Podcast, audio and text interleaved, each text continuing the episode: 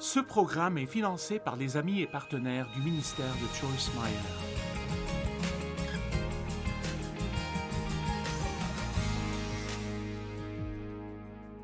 Merci de vous être joint à nous aujourd'hui sur notre programme.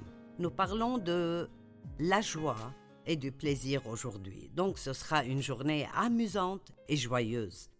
J'appelle en fait ceci arrêtez de diluer votre joie. Nous avons de la joie. Vous pourriez dire Eh bien, j'ai perdu ma joie, ou j'aimerais avoir plus de joie, ou que Dieu me donne de la joie, mais nous avons le Saint-Esprit en tant que croyants, en tant qu'enfants de Dieu.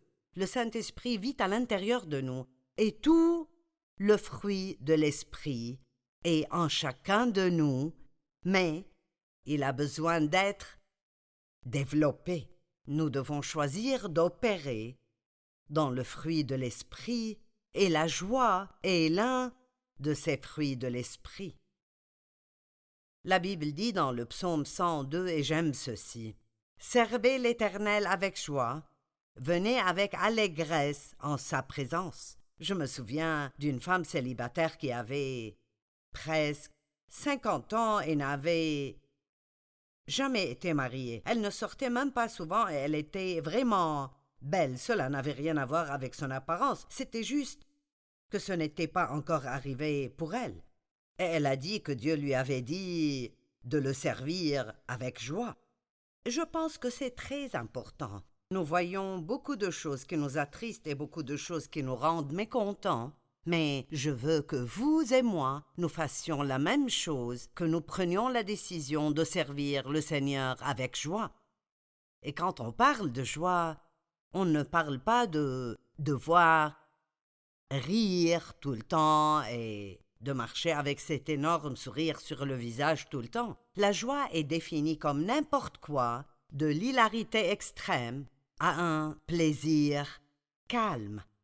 C'est une sorte de combinaison de différentes définitions que j'ai vues au fil des ans, et j'aime la partie du plaisir calme. C'est comme ça que je veux vivre. Je veux vivre avec un plaisir calme, peu importe ce que sont mes circonstances, je veux avoir cette paix et cette tranquillité à l'intérieur de moi, et cette joie que seul Dieu peut donner. La Bible parle de joie indescriptible, et c'est le genre de joie que nous avons quand il n'y a aucune raison pour nous d'être joyeux, mais c'est la joie que Dieu nous donne comme fruit de l'Esprit Saint. J'aime aussi ce passage, c'est un passage très intéressant. Vous savez, la joie est le pouvoir. Et c'est l'une des choses que je veux vous faire comprendre aujourd'hui. C'est que plus vous êtes joyeux, plus vous êtes puissant, et plus vous êtes joyeux, plus l'ennemi a peur de vous. Il aimerait vous faire peur de lui, mais je crois qu'il a peur de nous. Il sait qu'il ne peut pas nous vaincre si nous nous accrochons à notre joie. J'ai entendu un prédicateur dire une fois que Dieu, je veux dire, le diable ne veut pas vos affaires. Il veut votre joie. Pourquoi? Parce que la joie du Seigneur est notre force. Il y a de la puissance dans le fait d'être joyeux. Et aussi Deutéronome 28, 47 et 48 dit Pour n'avoir pas, au milieu de l'abondance générale, servi l'Éternel ton Dieu, avec joie et de bon cœur. Tu serviras au milieu de la faim, de la soif, de la nudité et des privations générales, les ennemis que l'Éternel enverra contre toi. Waouh Il a dit Bon, tu ne me servais pas joyeusement. Hein. Même quand tout allait bien, et vous savez, souvent nous sommes comme cela. Les choses peuvent aller si bien dans notre vie, mais nous avons peut-être tendance à regarder ou à nous concentrer sur une ou deux choses, ou peut-être même quatre ou cinq choses qui ne vont pas bien et alors nous ne parvenons pas à nous souvenir et à être reconnaissants pour toutes les choses dans notre vie qui sont si bonnes. Peut-être qu'aujourd'hui vous passez par une période difficile et vos émotions sont vraiment au point le plus bas, et vous ne vous décririez certainement pas comme joyeux aujourd'hui. Mais peut-être, juste peut-être, que c'est parce que oui, vous pourriez ressentir cela parce que vous avez un problème, mais au milieu des choses que vous souhaiteriez que Dieu change, vous rappelez-vous également et êtes-vous reconnaissant pour toutes les nombreuses et merveilleuses bénédictions de Dieu dans votre vie? Je dois me rappeler de l'être parfois Et je vous rappelle aussi aujourd'hui d'être reconnaissant aussi. Je vais relire ce passage car je pense qu'il est si puissant. Pour n'avoir pas, au milieu de l'abondance générale, servi l'Éternel ton Dieu avec joie et de bon cœur. Tu serviras au milieu de la faim, de la soif, de la nudité et des privations générales les ennemis que l'Éternel enverra contre toi.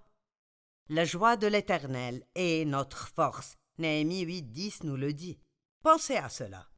Je pense qu'un bon rire rend plus fort. Je parlais à ma fille ce matin à propos du pouvoir du rire. Et il se passe tellement de choses dans notre monde, on dirait que tout le temps, et surtout en ce moment, il semble y avoir beaucoup de choses qui se passent, et ce ne sont pas toutes des choses heureuses ou pas toutes des choses qui nous rassurent concernant l'avenir, mais nous pouvons nous tourner vers la parole de Dieu et être rassurés concernant l'avenir, peu importe ce qui se passe dans le monde. Quand nous naissons de nouveau, nous naissons dans une espérance vivante d'après l'apôtre Pierre. Et l'espérance est l'attente que quelque chose de bien se produise à tout moment. Donc la joie du Seigneur est votre force, et je vous encourage aujourd'hui à ne pas laisser le diable voler votre joie, et si vous la lui avez donnée, alors je vous encourage à commencer à la reprendre et à être aussi heureux que vous pourriez éventuellement l'être. Qui sait, le rire pourrait très bien être une arme. La Bible dit que Dieu se moque de ses ennemis. Eh bien, ce n'est pas comme euh, une désinvolture. Oh, ha, ha, l'ennemi est une grosse blague. Non, il est en fait très dangereux. Et nous devons réaliser cela et lui résister et nous opposer à lui. Mais au milieu de cela, savez-vous que lorsque vous avez un problème, plus vous pouvez être joyeux, plus cela nuit à l'ennemi. Je ne sais pas pourquoi nous pensons que si nous avons des problèmes, nous devons automatiquement être tristes et déprimés. C'est bon pour vous de vous amuser pendant que Dieu travaille sur vos problèmes. Jésus a dit, c'est écrit dans Jean 16, 33, vous aurez à souffrir dans le monde, mais prenez courage, moi j'ai vaincu le monde. Et la Bible amplifiée dit Elle amplifie cela et dit Je l'ai privé du pouvoir de vous faire du mal, et je l'ai conquis pour vous. Ce n'est pas une promesse que l'ennemi ne viendra pas contre nous, c'est une promesse qu'il viendra. Vous aurez à souffrir dans le monde, mais prenez courage. Parce que la fin sera toujours bonne. Toutes choses concourent au bien de ceux qui aiment Dieu et sont appelés selon son plan. Maintenant, dans Philippiens 4, 4, Paul a dit cela alors qu'il était en prison. Il n'avait pas de bonnes circonstances, il n'était pas dans un bon endroit, il n'était pas traité de manière juste ou équitable, et il a dit Réjouissez-vous toujours dans le Seigneur. Je le répète, réjouissez-vous. Je pense que si quelque chose est dit une fois dans la Bible, nous devons faire attention, mais s'il est dit deux fois, nous devons vraiment nous redresser et faire attention. La joie et le plaisir sont la volonté de Dieu pour vous. Je veux que vous compreniez cela. La joie et le plaisir sont la volonté de Dieu pour vous. Maintenant, je ne sais pas pour vous, mais j'ai eu une enfance misérable et nous n'avions pas beaucoup de joie dans notre maison. En fait, euh, pas du tout. Et à moins que mon père soit de bonne humeur, il ne voulait pas que quelqu'un d'autre soit de bonne humeur. En fait, je me souviens avoir eu des ennuis pour avoir ri.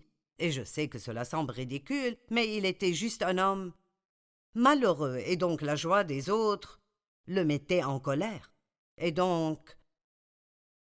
Je n'ai pas j'ai toujours été une travailleuse acharnée, mais je ne savais pas trop comment profiter de la vie, et je me sentais même coupable parfois, comme si je devais toujours essayer de résoudre un problème. Et donc Jean 10, 10, qui est le passage sur lequel ce programme est basé, était très important pour moi, parce que Jésus a dit, il est écrit dans le livre de Jean que Jésus a dit, euh, le voleur ne vient que pour voler, égorger et détruire. Mais Jésus a dit Je suis venu. J'aime ces deux mots. Je suis tellement reconnaissante parce qu'il est venu. Je suis venu afin que les brebis aient la vie, pour qu'elles aient la vie en abondance, à rabord jusqu'à déborder. Vous savez quoi, je crois que notre joie est une grande partie de notre témoignage envers ceux qui sont perdus. Certains chrétiens, en particulier les vrais légalistes religieux, sont simplement très aigres et profondément sombres et je ne pense pas que ce soit un grand témoignage pour le reste du monde. Ils ont besoin de nous voir avoir peut-être le même genre de problème qu'eux, tout en étant joyeux au milieu de ces problèmes. Je veux que vous fassiez un inventaire rapide. À quel point êtes-vous joyeux régulièrement? Diriez-vous que vous êtes joyeux 25% du temps, 50% du temps, 75% du temps? Ou avez-vous mûri spirituellement au point de pouvoir être joyeux dans n'importe quelle situation, parce que vous savez que Dieu vous aime et il prendra soin de vous et fera bien aller les choses. Il l'a privé du pouvoir de vous nuire. Vous pouvez passer par, mais Dieu merci, vous les traverserez et vous en sortirez victorieux de l'autre côté. Donc il y a tellement de versets, surtout dans le livre de Jean, à propos de cette joie, et je veux juste m'assurer que vous réalisez que la joie est la volonté de Dieu pour vous. Alors écoutez ceci. Je viens de vous lire Jean 10, 10. Jean 16, 24. Jusqu'à présent, vous n'avez rien demandé en mon nom. Demandez et vous recevrez afin que votre joie soit complète. Donc de quoi parle-t-il? Pourquoi ma joie serait-elle complète parce que je l'ai demandé? Eh bien, souvent nous essayons de faire les choses nous-mêmes. Nous essayons de changer les gens autour de nous, de nous changer, de nous promouvoir dans la vie. Nous essayons de faire grandir nos ministères ou nos entreprises. On dirait que nous essayons toujours de faire quelque chose, et Dieu veut que nous croyons. Oui, il y a un effort que nous faisons, mais c'est un effort dans l'Esprit Saint et non un effort dans la chair. Et donc, Jésus nous fait savoir que si vous demandez, au lieu d'essayer de tout faire par vous-même. En dehors de lui, nous ne pouvons rien faire, mais il nous faut beaucoup de temps pour comprendre que si vous demandez et vous recevez mon aide, votre joie augmentera. Jean 15, 11, il a dit Je vous ai dit cela afin que ma joie demeure en vous et que votre joie soit complète. Eh bien, si vous lisez les versets 1 à 10 avant d'arriver au 11, il parle de demeurer en lui et de demeurer dans son amour. Rappelez-vous tous les jours que Dieu, le Créateur de l'univers, vous aime, qu'il vous voit toujours, et que vous êtes la prunelle de ses yeux, et il vous a choisi. Quand vous pensez à ce que Dieu fait pour vous, ça apportera de la joie dans votre vie. Et ensuite, Jean 17, 13, et c'est vraiment assez incroyable. À quel point vous pensez que Jésus était joyeux? Je pense qu'il était probablement très joyeux. Très joyeux. Il était peut-être du côté de l'hilarité extrême. Mais j'aime cela à chaque fois que je vois une image de Jésus où il rit. Jean 17, 13. Maintenant je vais vers toi, et je dis ces paroles dans le monde, afin qu'ils aient en eux ma joie, une joie complète.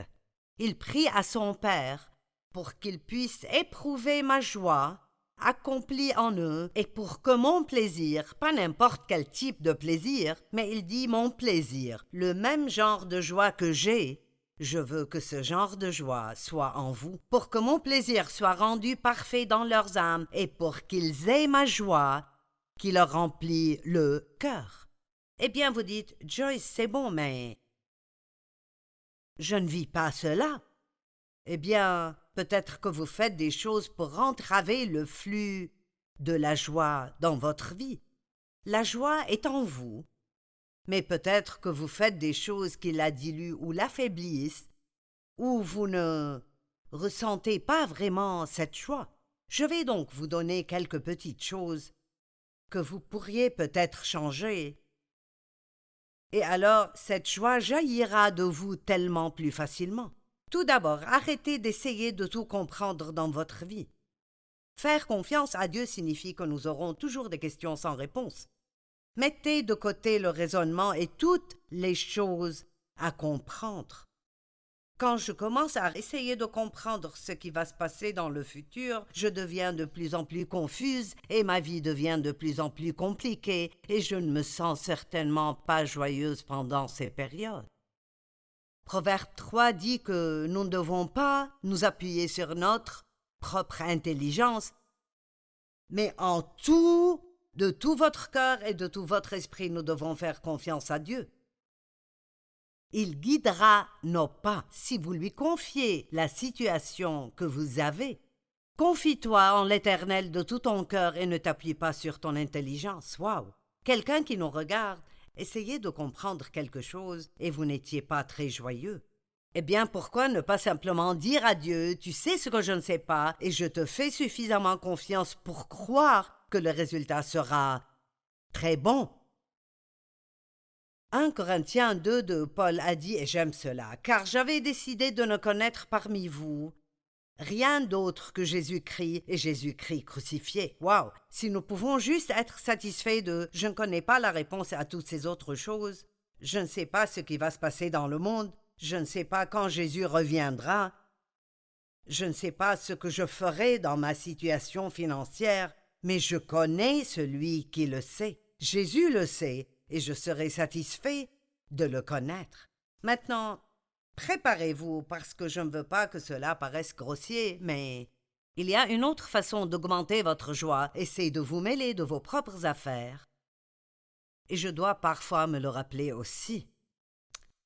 Et en fait, la Bible dit que nous devrions faire cela.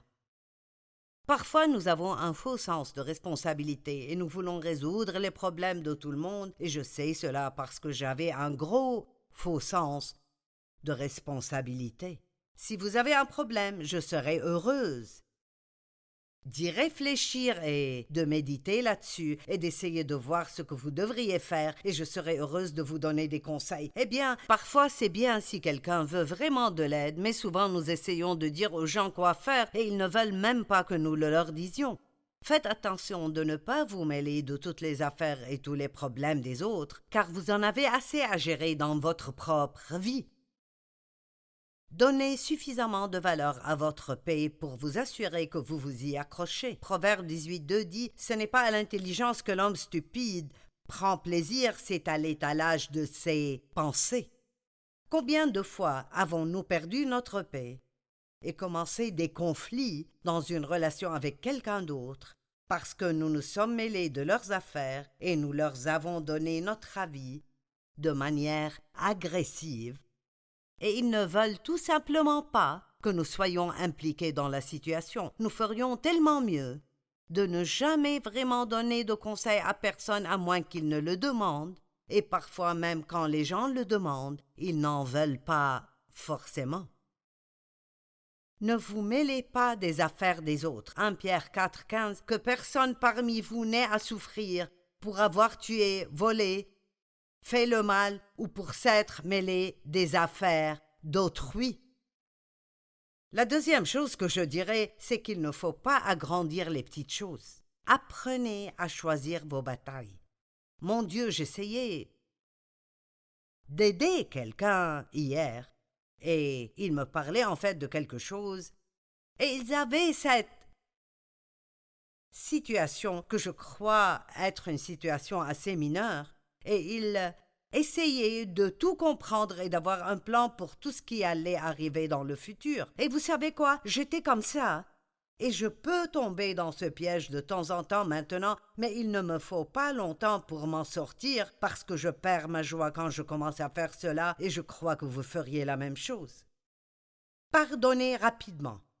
Je peux vous dire que si vous avez de l'amertume, du ressentiment, du manque de pardon dans votre cœur, vous ne connaissez pas la joie, le fruit de la joie dans votre vie. Donc apprenez à pardonner complètement, rapidement, même comme le Seigneur nous pardonne. Et ne dites pas tu ne sais pas ce qu'ils m'ont fait ou tu ne sais pas à quel point c'est dur. Non, je ne sais pas, mais je vous dirai ce que je sais. Je sais que Dieu ne nous donne jamais rien à faire que nous ne pouvons pas faire.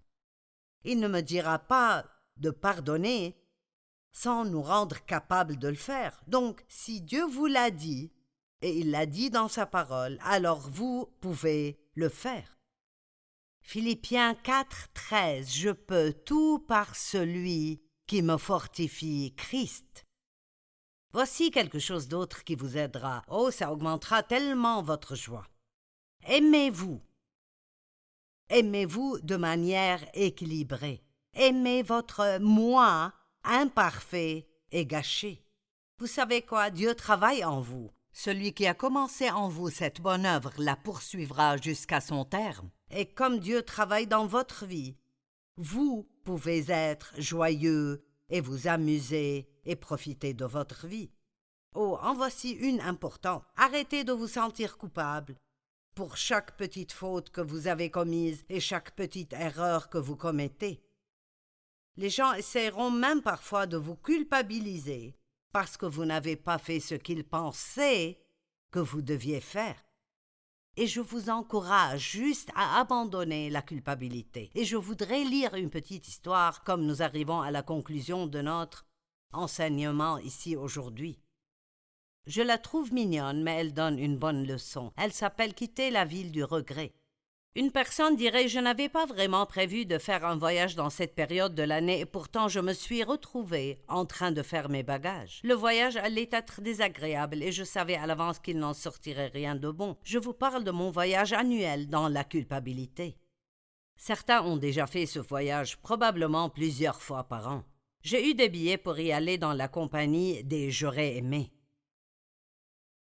C'était un vol extrêmement court. J'ai récupéré mes bagages que je n'ai pas pu enregistrer. J'ai choisi de les porter moi-même tout le long du trajet. Ils étaient alourdis de mille souvenirs de ce qui aurait pu arriver. Personne ne m'a accueilli à l'entrée du terminal à l'aéroport international de la ville du regret. Je dis international parce que des gens du monde entier viennent dans cette petite ville lugubre. Lorsque je me suis enregistré dans l'hôtel du dernier recours, j'ai remarqué qu'il y aurait là l'événement le plus important de cette année, la fête annuelle de la misère. Oh mon Dieu, à combien de fêtes de misère ai-je assisté dans ma vie? Combien de jours ai-je perdu? À m'apitoyer sur mon sort et à me sentir coupable. Qu'en est-il de vous? Est-ce que cela veut dire quelque chose pour quelqu'un qui regarde en ce moment? Je n'allais pas rater cette grande occasion sociale. De nombreux citoyens éminents de la ville seraient là. Il y aura d'abord la famille de J'aurais. Vous savez, j'aurais dû, j'aurais fait, j'aurais pu. Ensuite vient la famille de Javet. Vous les connaissez probablement, ce vieux, si seulement j'avais. Bien sûr, les opportunités, manquées et perdues, seraient présentes. La plus grande famille serait les hier, ils sont bien trop nombreux pour être comptés, mais chacun aurait une histoire très triste à raconter. Alors les rêves brisés feront sûrement leur apparition, et c'est leur faute se montreraient aussi, et nous régaleraient de leur histoire ou d'excuses concernant comment les choses ont échoué dans leur vie. Chaque histoire était vivement applaudie par Ne me blâmez pas, et je ne pouvais pas m'en empêcher. Est-ce que vous comprenez? Eh bien, pour faire court, je suis allé à cette soirée déprimante en sachant qu'il n'y aurait aucun avantage réel à le faire. Avez-vous compris que cela ne vous servirait à rien de passer votre temps à vous apitoyer sur votre sort? Et comme d'habitude, je suis devenu très déprimé, mais j'ai pensé à toutes les histoires d'échecs rapportées du passé, et il m'est venu à l'esprit que le reste de ce voyage et les fêtes d'apitoiement ultérieures pourraient être annulés par moi. Vous êtes les seuls à pouvoir annuler l'apitoiement sur soi auquel l'ennemi vous a invité, peut-être même aujourd'hui. J'ai commencé à réaliser vraiment que je n'avais pas besoin d'être là, je n'avais pas besoin d'être déprimé. Une chose m'est venue à l'esprit, je ne peux pas changer hier, mais je peux faire d'aujourd'hui une journée merveilleuse. Vous ne pouvez pas changer ce qui s'est passé hier, mais vous pouvez profiter d'aujourd'hui. Je peux être heureux, joyeux, épanoui, encouragé, autant qu'encourageant. Sachant cela, j'ai quitté la ville du regret immédiatement, et je n'ai laissé aucune adresse de réexpédition. Et je suis désolé pour les erreurs que j'ai commises dans le passé, mais il n'y a aucun moyen physique de les annuler. Donc si vous prévoyez un voyage, dans la ville du regret. Annulez donc votre réservation dès maintenant. Au lieu de cela, faites un voyage vers le nouveau commencement. J'ai tellement aimé cela que j'y ai maintenant établi ma résidence permanente. Vous savez quoi? Cette histoire dit tout. Nous sommes les seuls à pouvoir annuler les fêtes d'apitoiement, les fêtes de dépression et les fêtes de découragement qui doivent être annulées dans nos vies.